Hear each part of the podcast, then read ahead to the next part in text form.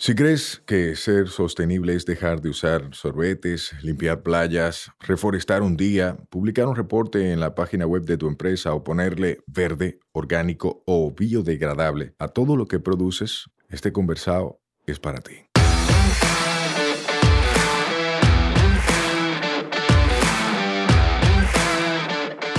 Hola, soy Sayuris Bonet, el motorcito detrás de la empresa Una Vaina Verde. Y hoy vamos a tener un conversado sostenible.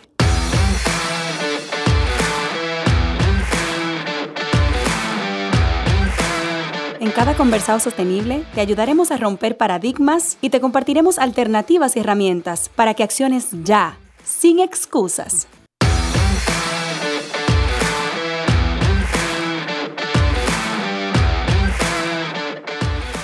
Hola, hola, hermosa familia verde, ¿cómo están? Llegamos a un nuevo martes y con él a un nuevo conversado sostenible. Y hoy estoy feliz porque esta semana es sumamente importante para el país y tengo a alguien que tiene, según él, un chin de experiencia en este tipo de vainas. Juan Carlos Monterrey, ¿cómo estás? Estoy muy bien, Sai. Para mí es un placer estar aquí en Conversado Sostenible y bueno, mi primera vez visitando la República Dominicana, este bello país. Vez? Sí, primera vez. Muy contento, muy contento. ¿Qué te ha parecido hasta ahora? Pues ¿Has visto algo? Eh, he visto un poquito. El próximo fin de semana voy a Cabarete. Eh, pero Santo Domingo me recuerda muchísimo a Ciudad de Panamá. Eh, tiene muchos toques similares, la arquitectura, la gente, el, el, movimiento en la calle. Así que me siento como en casa. Me siento muy bien aquí. Qué bonito, qué bueno que te sientas en casa. Y nos encargaremos de que así sea también a nivel de un trato afable. Somos muy, somos muy acogedores los dominicanos. Cuéntame ¿quién eres tú? Para una gente que de repente está escuchando, no tiene idea de quién eres, probablemente no escuchó un conversado que tuvimos hace unas semanas con Natalie sobre la Semana Regional del Clima. Cuéntame un poquito de ti, quién eres, qué estudiaste, un chin de background. Mira, en principio, em, yo soy el hijo del pájaro de PC. El pájaro de PC es una pequeña comunidad rural en el Arco Seco panameño, que es una de las zonas más calurosas y también más impactadas por la crisis climática, especialmente cuando llegan los veranos, que cada vez son más intensos eh, y más extensos. Cuando yo crecía, el, el agua potable era muy limitada, los apagones eran muy frecuentes y básicamente yo viví sufriendo los impactos de la crisis climática sin siquiera saber qué era el cambio climático. Era simplemente el día a día de mi comunidad los cultivos siempre eran dañados por este clima tan incierto, los riachuelos se secaban, entonces yo percibía eso como la normalidad. He tenido grandes oportunidades en la vida y muchos mentores que me sacaron hasta cierto nivel del pájaro y me mandaron a estudiar a diferentes lugares. Estudié economía en Nueva Orleans, en la Universidad de Tulane. También estudié eh, políticas internacionales en la Universidad de Chicago pero eh, al regresar a Panamá, luego de estar en Tulén estudiando economía, se me dio la oportunidad de trabajar en el Ministerio de Ambiente de Panamá como analista de cambio climático. Y mi primera tarea fue leer los informes del panel intergubernamental sobre cambio climático. Y yo leía eso, y yo decía, pero ¿el mundo se va a acabar? y aquí todo el mundo está muy relajado. Leyendo informes. Leyendo informes y cómo es posible que aquí está la información. Yo nunca había leído esos informes. Y yo me preguntaba, ¿cómo es posible que aquí está la información? Que tienen más de 30 años publicando esta información y no vemos la acción. Y fue cuando yo empecé a conectar. Ajá. Entonces lo que yo sufría de niño, lo que mi papá todavía sufre todos los veranos, es esto del cambio climático. Y así fue como inició mi pasión por combatir el cambio climático, por trabajar más que nada desde el lado de las políticas públicas, porque creo firmemente que el gobierno tiene el músculo que nosotros necesitamos para poder acelerar esta rueda. Sin embargo, lo que hace falta es la voluntad política, tanto del gobierno, pero también del sector empresarial. Señor, este hombre está empezando. me encanta. Lo has dicho sumamente claro. Me encanta cómo hiciste esa conexión de algo que tú habías experimentado en el pasado, en tu niñez, cómo creciste, y luego en tu capacidad profesional y en tu capacidad de análisis vinculaste esas dos vainas. Muchas veces vivimos desconectados de lo que vivimos y de cómo eso nos impacta.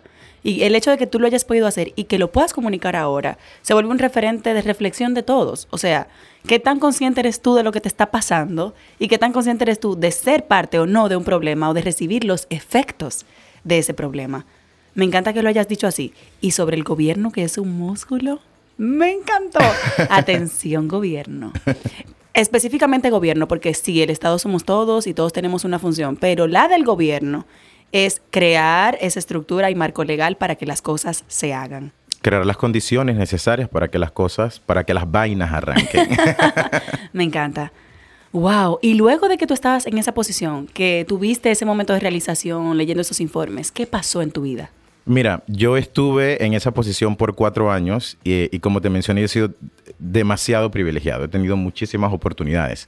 Con apenas 23 años en, trabajando en el Ministerio de Ambiente, se me asignó como jefe de delegación alterno para las negociaciones de cambio climático bajo la ONU. Básicamente, por los últimos 30 años, los países se han reunido para tratar de encontrar una solución conjunta a la crisis climática. Pero durante esos 30 años, en vez de reducir la contaminación causante del cambio climático, adivina qué? Ha aumentado la hemos más que duplicado. Entonces, en estos espacios lo que nosotros tratamos de acordar son medidas tanto para reducir la contaminación, para incrementar la capacidad de las comunidades más vulnerables para adaptarse a los efectos que ya no podemos prevenir y también acelerar el financiamiento para que las dos anteriores se den. Eh, durante ese espacio muy joven, tuve la oportunidad de trabajar en las negociaciones camino al Acuerdo de París, el acuerdo que se firmó en París en diciembre del 2015. Y eh, yo veía a un montón de señores y señoras, bueno, todavía los veo, peleándose por comas, peleándose por puntos, peleándose por que el sinónimo, que el antónimo, y yo decía, pero ven acá. El mundo se está acabando y aquí estamos peleando por puntos y estamos peleando por comas. O sea, estamos aquí distraídos en una cosa de gramática y de ortografía cuando lo que necesitamos es impulsar este cambio transformacional de forma rápida. Y un día una colega me pregunta, Juan, ¿qué edad tú tienes? Y yo le digo, 23. Y me dice, más nunca vuelvas a decir tu edad en este espacio porque te van a perder el respeto. Y yo me quedé con eso un poquito traumado hasta casi los 28 años. Ahorita tengo 30.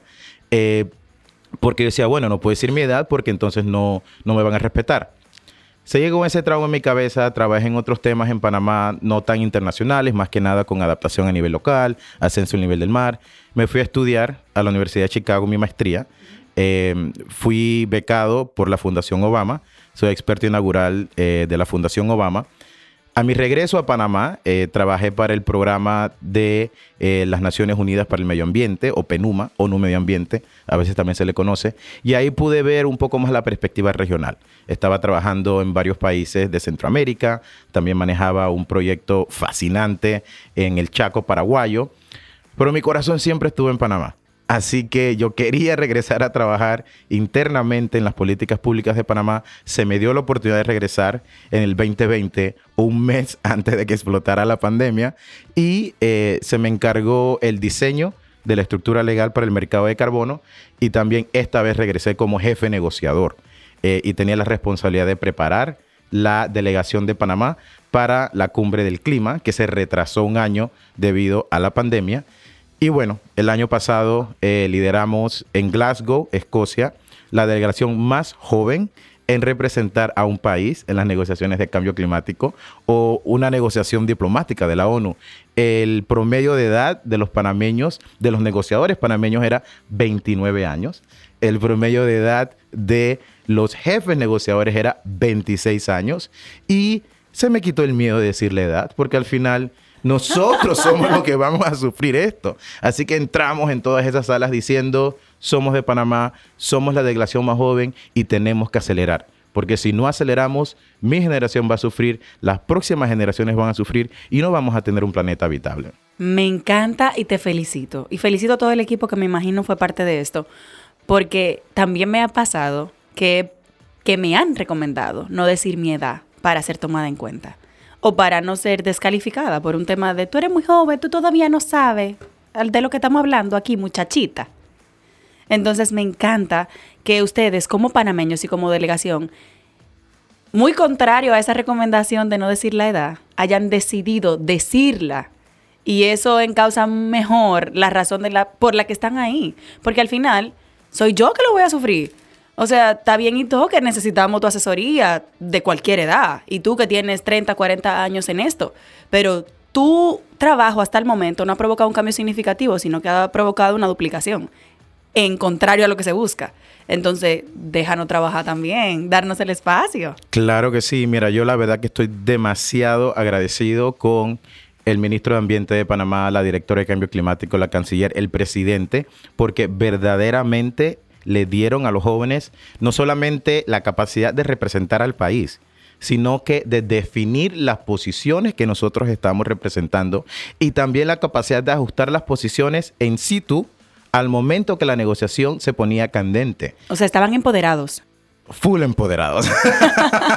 ¡Qué ápero! Full, full, full empoderados. Mientras otros países tenían que constantemente consultar a Capital, tenían que consultar a su Cancillería, tenían que consultar a su Ministerio de Ambiente, nosotros teníamos la capacidad de ajustar nuestras posiciones siempre en línea con la ciencia, esa era la condición. Usted puede ajustar sus posiciones si las posiciones están en línea con lo que la ciencia exige y así fue como lo hicimos. Y hicimos un trabajo excelente. Cabe destacarse que más de la mitad de los negociadores panameños eran mujeres capacitadas, excepcionales, que es algo que no se ve. Dentro de ese espacio, la gran mayoría de negociadores son señores arriba de los 50 años y venir con una delegación tan joven, tan femenina, eh, nos dio una perspectiva completamente distinta, porque la mujer va a ser sumamente más afectada que el hombre por su condición biológica y por las estructuras de poder que actualmente existen. Claro, y las estructuras sociales, o sea, para nadie es un secreto que una mujer es una madre soltera con cinco niños en cualquier destino que es más vulnerable que cualquier otro. Claro que sí. O sea, y al final, si esa persona no sabe lidiar ni con los efectos, ni sabe lo que está pasando, lo va a sufrir va a ser de las personas que aquí constantemente cuando hay una inundación salen en las noticias intentando salvar un traste viejo y mueren en el proceso. Es muy lamentable la situación, pero eh, yo me mantengo optimista y me mantengo optimista porque creo que todos hemos visto que en los últimos 5 o 10 años un movimiento de juventudes, la sociedad civil ha sacado sus garras, nos obligó a un acuerdo en París en el 2015 pero al día de hoy todavía estamos muy atrasados en cuanto a las acciones que tenemos que tomar. Eh, y por eso es que yo siempre hago un llamado a las juventudes, a los líderes civiles, que hagamos una transición de nuestra lucha, de las calles a las salas de juntas de las empresas, de las calles a los puestos de toma de decisión de los gobiernos, porque es ahí donde se toman las decisiones. Y ya hemos intentado presionar, ya hemos intentado exigir que las cosas se hagan y no lo están haciendo, entonces vamos a reemplazarlos. Vamos a reemplazarlos. Vamos a reemplazarlos. Eso es lo que tenemos que hacer. Me encanta. Oye, coincido tanto contigo. Wow. Tú sabes que hace un tiempo, bueno, tú no sabes, hace un tiempo yo hice política activa con uno de los partidos mayoritarios del país. Y fui una de las grandes decepcionadas de hacerlo de esa forma. Y todavía, aún después de la decepción de apoyar un partido que luego no tuvo una buena gestión, yo sigo repitiendo, yo prefiero estar en los espacios haciendo. Porque si yo no estoy, van a ser ellos. Entonces uno tiene que bajar al terreno de juego a jugar. Uno no puede quedarse en la grada la vida entera. Tú no puedes estar en la banca toda la vida. Claro que no. así no se cambia nada. Es muy chulo decirle, ay hombre, debió batearla de tal forma. Coge el bate tú. Claro que sí, definitivamente. Y cuando tú tienes la oportunidad de entrar a esos espacios, tú llegas con una responsabilidad muy grande. Porque no es solamente Sei, no es solamente Juan. Es todas las juventudes que están detrás de ti son todos los campesinos, los niños afrodescendientes, los niños indígenas, los jóvenes que están sufriendo de las diferentes quejas que a ti te apasionen en ese momento. Entonces, es una responsabilidad muy grande y tú tienes que actuar, aunque no estés de acuerdo con el pensar general del partido, aunque no estés de acuerdo con el pensar general del gobierno, te abrieron la puerta y tienes que entrar. Aunque al final los resultados no sean los mejores, algo vas a aprender para la próxima vez que se te abra otra puerta. Entonces tienes que tomar los espacios e ir allanando el camino para que más jóvenes también logren entrar a esos espacios. Porque a veces los jóvenes también somos muy quisquillosos. Y a veces cuando entran, como que ya entré y se me olvida el resto. No nos podemos olvidar del resto. Porque eso es lo que hacen los otros. Y sería más de lo mismo. Nosotros tenemos que cambiar. Tenemos que entrar en ola. Claro. Atraer arrastre, crear vías. Me encanta. Coincido totalmente contigo. Juan, ¿qué tú haces en República Dominicana? Mira, yo estoy en República Dominicana por primera vez en mi vida y estoy muy contento de estar aquí, creo que ya lo dije, porque esta semana se lleva a cabo en Santo Domingo la Semana Regional del Clima de América Latina y el Caribe. Y se preguntarán qué es la Semana del Clima. La Semana del Clima es básicamente el espacio que reúne a todos los gobiernos de la región, a los líderes empresariales de la región, a los líderes civiles, a los líderes de las juventudes de la región, para conversar y dialogar sobre cuáles son las acciones que tenemos que tomar para acelerar esta acción frente al cambio climático, para acelerar la construcción de resiliencia, para combatir los impactos que ya nos van a afectar del cambio climático. Pero quizás el objetivo que a mí más me interesa y que más me llama la atención es acelerar la transformación del sistema financiero y económico global para que verdaderamente podamos mitigar y para que verdaderamente podamos reducir nuestra vulnerabilidad. Porque al final, como dicen en inglés, money talks.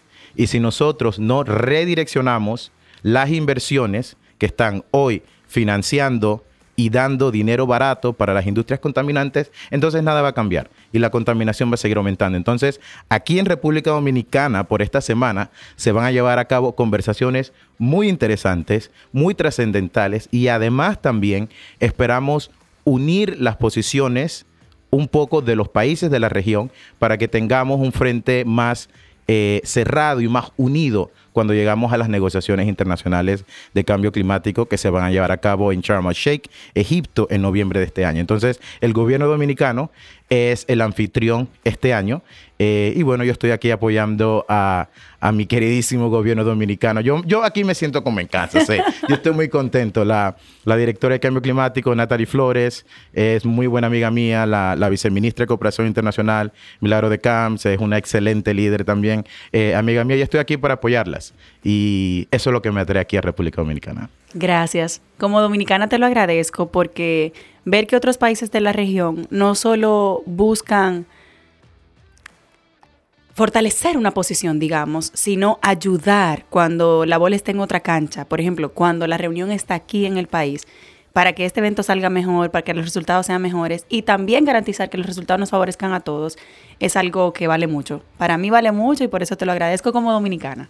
Claro que sí. Y mira, la República Dominicana, el personal que ve el tema de cambio climático es un personal muy joven y un personal full empoderado y lleno de mujeres. Al igual que Panamá, en las negociaciones internacionales, las personas que hablan por República Dominicana usualmente son jóvenes y usualmente son mujeres. Entonces, tenemos demasiado en común y por eso es que siempre me he sentido tan, tan atraído eh, a la labor y el trabajo que hace el gobierno dominicano. Me encanta, gracias por valorarlo. Yo también doy un espaldarazo a ese comentario porque me encanta ese equipo que está metiendo mano. Señores, miren, cuando nosotros veamos desde una institución del Estado, desde cualquier lugar, cuando tú veas a alguien que esté metiendo mano, apóyalo. Porque esa persona está luchando con olas internas, estructurales, sistémicas. Entonces, cuando tú como usuario, como población, le das ese espaldarazo, le abres también un poquito el camino para que pueda seguir empujando lo que está bien nosotros a veces nos desvirtuamos un poco y no nos da importancia, ah, un funcionario más. Pero no, ese funcionario más está intentando agregar valor donde está. Y tú puedes apoyar esa gestión. Claro que sí, es parte de lo, lo, que conversábamos hace un rato, cuando tú tienes la oportunidad de entrar a estas estructuras, a estas burocracias, a estas organizaciones que se mueven a paso de elefante. Tú desde adentro tienes que identificar cuáles van a ser esos botones que tú vas a tocar para tratar de lograr algún impacto, para tratar de acelerar el paso de ese elefante. Y muchas veces criticamos siempre al gobierno de manera general, a todos los gobiernos, al gobierno en Panamá, al gobierno dominicano, pero les aseguro que en todas las instituciones de todos los gobiernos del mundo, democracias, no tan democracias, cualquier otro sistema que exista, siempre hay gente buena tratando de hacerlo mejor usualmente es el equipo técnico, usualmente son los jóvenes, y ellos allá adentro sienten el mismo fervor por cambiar las cosas, pero están dentro de una estructura en la que tienen que hacer las cosas un poquito distinto. Pero siempre hay gente buena y no podemos estar con esas eh, proclamaciones generales de que el gobierno no sirve. El aparato estatal puede ser ineficiente, pero siempre hay gente que sirve. Si no, todo se hubiera caído. Totalmente, coincido totalmente. Juan, yo te escucho hablar y yo digo, pero es que este hombre tiene que tener una posición como relevante, como para ponerle un megáfono, porque está bien que este podcast lo escucha la gente que ya está sensibilizada sobre el tema, que quiere aprender sobre el tema, pero como que lo que tú estás diciendo tiene tanto valor que lo debe escuchar el mundo. ¿Hacia dónde, te mueves tú? Cuéntame sobre tu trayectoria, ¿dónde te veré? Mira, eh, yo actualmente soy consultor independiente, así que trabajo en un par de cosas, eh, pero dos roles muy importantes que tengo ahorita Primeramente, soy el director ejecutivo de la Escuela de Liderazgo Biocultural de la Fundación University. La Fundación University, que está basada en Panamá, administra una reserva que se llama Mamoni Valley. Eh, esta reserva tiene 5.000 hectáreas de bosque, de bosque virgen en una de las zonas más biodiversas del mundo.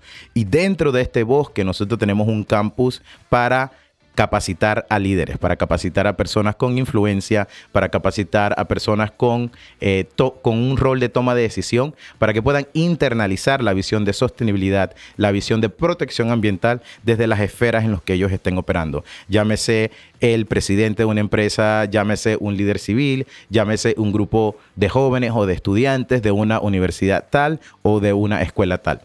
Aparte de eso, eh, en Glasgow fui elegido como el vicepresidente para la implementación de la Convención de Cambio Climático de la ONU. Así que ya no puedo entrar a la sala diciendo, soy de Panamá y tenemos 29 años. Ahora me toca eh, hacer un rol más de moderación, más de atraer a los países a que logremos consensos. Y como tal, en Bonn, en Bonn, Alemania, en junio de este año se llevaron a cabo las negociaciones de medio año eh, y por primera vez me tocó fungir en este rol y la verdad que es una perspectiva completamente distinta, porque ahora tu papel o tu rol no es empujar la visión de tu país o empujar el objetivo específico, tu rol es lograr que los otros países entiendan. Wow, articular esfuerzos. 197 naciones. Cada una velando por sus intereses. Cada una velando por sus intereses. Pero mira, Sei, se puede. Yo cerré la primera sala de negociaciones de esa conferencia en Bonn con solo tres sesiones. Con resultados. Con resultados. Entonces, las cosas se pueden, pero tenemos que llegarle al humano. Tenemos que llegarle al corazón de la gente. Tenemos que construir relaciones. Tenemos que ser amigables.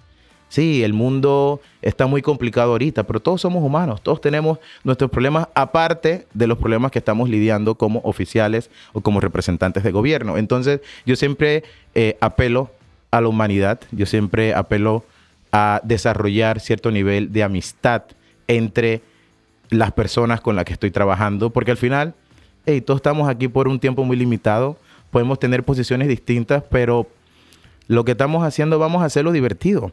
Porque si no es divertido, entonces nos aburrimos, nos ponemos reacios, nos ponemos bravos. Y, yo siempre aspiro a, esa. Bueno, yo te dije un poquito hace un rato que yo quería ser comediante cuando era más joven. Así que un poquito de chiste, un poquito de humor siempre ayuda a bajar la tensión y atraer a la gente hacia una posición eh, común. Pero ahorita, aparte de eso, eh, me he postulado para ser el próximo secretario ejecutivo de la Convención de la ONU sobre Cambio Climático. ¡Wow! Esto, es básicamente eh, un puesto en el gabinete de Antonio Guterres, el secretario eh, general de la ONU. Y lo hago, eh, Sai, porque creo firmemente que nada va a cambiar a menos de que nosotros tengamos un relevo generacional en el liderazgo climático global y en el liderazgo de todos los sectores de nuestra economía en todos nuestros países. Tal cual tú lo dijiste, tenemos 30 años de estos señores y señoras trabajando para hacer este cambio y no se ha logrado. En parte lo creo porque ellos no van a sufrir estos impactos. Ellos no van a ser los que van a ver en primera línea cómo el cambio climático nos va a azotar y cómo el cambio climático va a convertir este planeta en un planeta muy poco habitable. Entonces yo creo que tenemos que redoblar esfuerzos para primeramente traer a más jóvenes a estas posiciones de toma de decisión. También tenemos que redoblar esfuerzos para acelerar la acción del sector privado. Mira, si nosotros logramos vencer la crisis climática, es porque el sector privado así se lo propone. Si nosotros logramos superar esta crisis, es porque el sector privado dijo lo vamos a hacer. Si fracasamos, en gran parte va a ser porque el sector empresarial no pudo vislumbrar todos los beneficios colectivos de un futuro más verde. Entonces, tenemos que poner en movimiento esas ruedas que el músculo estatal tiene que incentivar para que el, para que el sector privado tome acción, especialmente el sector financiero. Entonces, esas son como que las dos zonas o áreas en las que yo propongo trabajar arduamente de ser elegido por el secretario Guterres. Así que pónganle por ahí en redes, oiga, escoja Juan. Señores, me encanta. O sea, me encanta detenerte a ti en una posición así. Como joven te lo digo, tendríamos un aliado. Un aliado primero porque estás capacitado en el tema, comentaste tu trayectoria, comentaste tu formación, comentaste tu experiencia. No vamos a inventar. Ya tienes la experiencia, fuiste capacitado para. Y eres joven. Entiendes de repente, ya has vivido y visto lo que se hace y lo que no funciona. Y ya has tenido ese, tipo de experiencia de lo que podrían agregar como valor los jóvenes. Ojo, cuando hablamos de juventud no estamos hablando de excluir a todos los demás no se confundan, porque a veces cuando hablamos de algo la gente lo quiere parcializar para no accionar. No es que estamos diciendo vamos a sacar lo viejo del medio. No, eso lo dice Sayuris a título personal. No es eso. Estamos diciendo, tú puedes seguir siendo parte del espacio, incluso te necesitamos, porque no vamos a crear la línea base de nuevo. Tú eres la línea base y la conoces. Pero deja articular esfuerzos conmigo que tengo otra visión, otra formación, otro ritmo incluso de hacer las cosas de inmediatez y vamos a cambiar esta vaina juntos. Claro que sí. Y mira, no significa que solamente por poner a un joven en una posición todo va a cambiar o todo va a mejorar. Pero sí le vas a inyectar una energía que hará las posibilidades un poco incrementadas para que ese cambio se dé. Entonces, tal cual tú dices, no es que vamos a apartar a la gente, necesitamos de un liderazgo intergeneracional, pero es hora de que los jóvenes tomen las riendas de su futuro. Nuevamente, el cambio climático nos va a afectar a nosotros, nos va a afectar a las futuras generaciones. Entonces, ¿cómo es posible que si ese impacto va a ser muchísimo más grande en nosotros, nosotros no estemos en esa mesa, nosotros no estemos liderando, nosotros no estemos sentando la visión para un cambio? Entonces, obviamente que necesitamos de personas más experimentadas en esa área de gestión Necesitamos de mentores que nos ayuden en el proceso. Yo he tenido un sinnúmero de mentores que me han apoyado en todo momento y que sé que me seguirán apoyando en cualquier paso que yo dé. Y también, mira, desviándonos un poquito, pero hago un llamado a, los, a, las personas que tienen un poquito más de experiencia profesional. Sean mentores de jóvenes. Todos necesitamos de un mentor de dos, de tres, de cinco, de diez, porque ustedes han vivido un poquito más que nosotros saben un par de cosas más que nosotros. Nosotros tenemos la energía, el ímpetu, el ímpetu para hacer las cosas, pero también necesitamos de ustedes. Entonces, eh, tal cual tú dices, tiene que ser un trabajo colectivo, pero los jóvenes tienen que estar al frente. Totalmente. Y a ti, mira, me uno a ese, a ese llamado de que los que tienen experiencia mentoren porque es tal cual, o sea, piensan que te vas a morir y piensan que no te queda mucho para morirte. O sea, si tú tienes 70, 80 años, 50, 60, te queda menos que a mí, que tengo 29 menos que a ti, Juan, que tienes 30. Entonces, te vas a morir biológicamente según, si nos miramos solo en eso, más rápido. Y cuando te mueras, ¿qué? ¿Qué va a pasar con lo que aprendiste? ¿Qué va a pasar con lo que viviste? ¿Qué va a pasar con lo que aprendiste? Déjalo. La forma de dejarlo es preparando al que viene. Claro que sí. O sea, hay, un hermetismo a veces que tú dices, Dios mío, me va a poner a hacer todo otra vez por no darme la llave. y me ha pasado que tengo que rehacer cosas existentes por no ceder. Yo creo que hay un miedo que no entiendo a ese punto de ceder.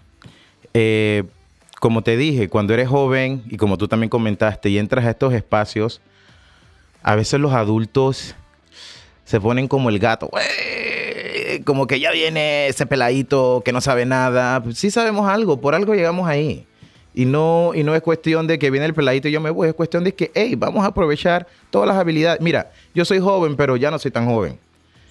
Esta generación Z tiene unas habilidades de diseño, de comunicación, de poner las cosas bonitas que yo digo, yo no toco un PowerPoint más. ¿Por qué o sea, la forma en la que comunican, todo este tema de TikTok, eh, a mí me parece asombroso. Y por eso que tengo mis esperanzas fijadas en esta nueva generación que dijo basta y está haciendo las cosas a su modo y un modo muy divertido, que es lo que más me atrae. Así que yo creo que, que esta ola de liderazgo juvenil se va a tomar eh, los puestos de toma de decisión y se va a tomar las salas de juntas de las empresas y el cambio va a ocurrir.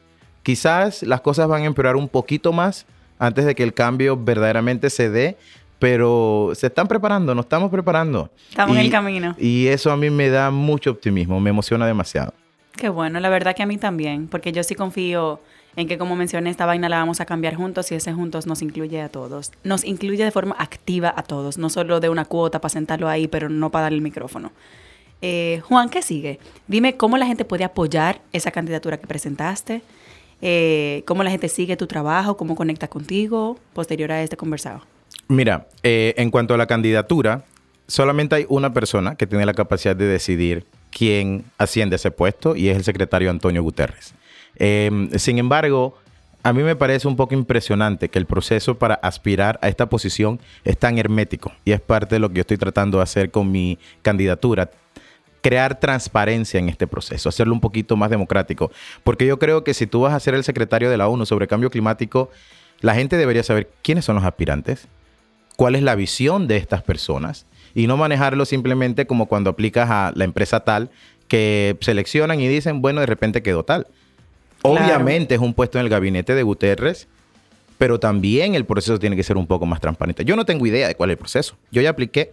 Dicen que van a elegir a unos para entrevista, pero no se sabe cuándo, no- nadie dice nada de cuándo se va a publicar. Entonces, parte de mi candidatura es contarle al mundo cómo estos procesos ocurren y aspirar a que a futuro ocurran de una forma más transparente, más participativa, más democrática. Que los planes, las visiones que estas personas vayan a llevar estos puestos sean informados por ese proceso de contacto directo con las bases en todos los países, con la comunidad empresarial, con la sociedad civil. Y eso es parte de lo que vengo a hacer a la República Dominicana, reunirme con la sociedad civil, reunirme con líderes empresariales de la República Dominicana para entender qué necesitan ellos para accionar, qué necesitan ellos para poder acelerar su trabajo en pro de la protección ambiental y para frenar esta crisis climática. ¿Dónde me pueden encontrar? Me pueden encontrar en Instagram.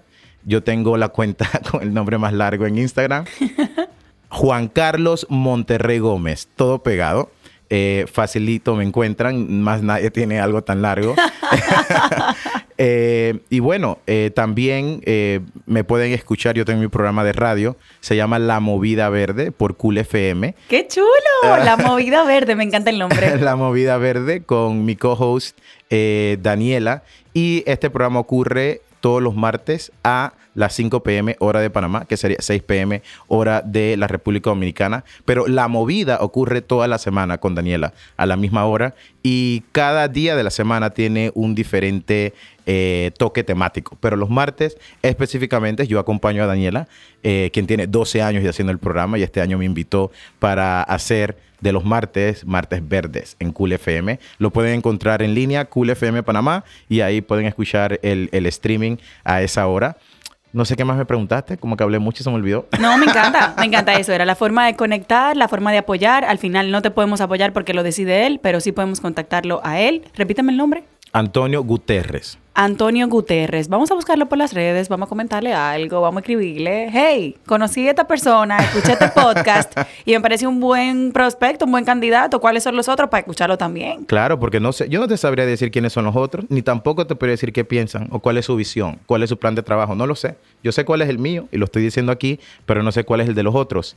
Y mira, actualmente estamos trabajando en crear una coalición eh, de organizaciones de la sociedad civil, las juventudes del mundo, eh, que aspiren a apoyar mi candidatura. Así que eh, estaré en contacto eh, para informarles cómo ustedes pueden eh, apoyarme o unirse de manera organizacional o personal a esta declaración eh, de apoyo. Lo más probable es que lo ponga en mi Instagram, nuevamente Juan Carlos Monterrey Gómez, todo pegado. Así que estén atentos de lo que se vaya publicando por ahí. Me encanta. Gracias por abrirte a compartir tantas vainas en este espacio.